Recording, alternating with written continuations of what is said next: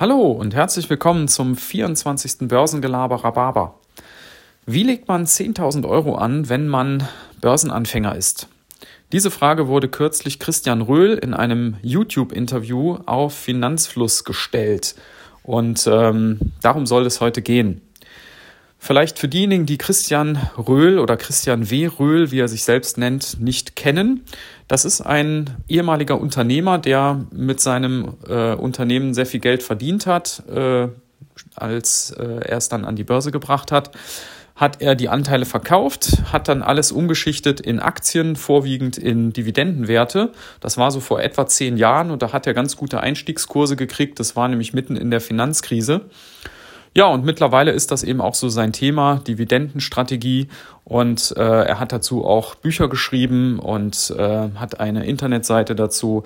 Also das kurz zu seinem Hintergrund. Also der wurde jetzt gefragt, 10.000 Euro, wie legt man die an? Und äh, da hat er klassischerweise gesagt, naja, 9.500 einfach in einen ETF. Da nimmt man am besten den MSCI World. Ja, und 500 Euro, hat er gesagt, sollte man in ein einzelnes Unternehmen investieren. Warum? Naja, also zum Lernen. Ja? Also, dass man sich das erste Mal, wenn man das noch so gar nicht kennt, mal damit auseinandersetzt, ähm, welche Meldungen treiben denn den Kurs von so einem Unternehmen, worauf reagiert die Aktie, ähm, wie entwickeln sich dort denn Umsätze, Gewinne und so weiter, gibt es eine Dividende, wie entwickelt die sich. Also einfach, um da mal so ein bisschen tiefer einzusteigen und so ein bisschen zu lernen an diesem einen Beispiel. Und ähm, ich habe da auch mal überlegt, wenn ich das jetzt wäre, was würde ich denn da für ein Unternehmen rausgreifen? Naja, und da fallen einem halt sofort die Sachen ein, die man halt gerne mag, wo man irgendwo ein Fable für hat oder Unternehmen, die man schon immer cool fand. Und da ist mir natürlich Tesla eingefallen. Aber eine Tesla-Aktie, die kostet mittlerweile über 1000 Euro, da kommt man nicht weit. Da kriegt man nur eine halbe für. Also, äh, was bleibt dann noch übrig? Was ist mir noch eingefallen? Also, Nike ist mir eingefallen, Apple wären beides Unternehmen, die ich da nehmen würde.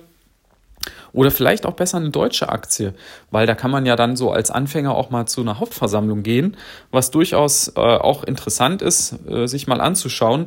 Nebenbei kriegt man da auch immer ein schönes Süppchen noch und irgendwas zu essen und äh, das ist immer ganz nett.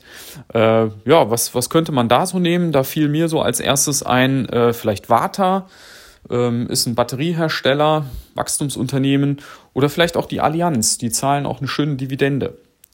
Naja, ihr könnt ja mal selbst überlegen, was ihr so nehmen würdet. Ist äh, durchaus interessant, was einem da so einfällt.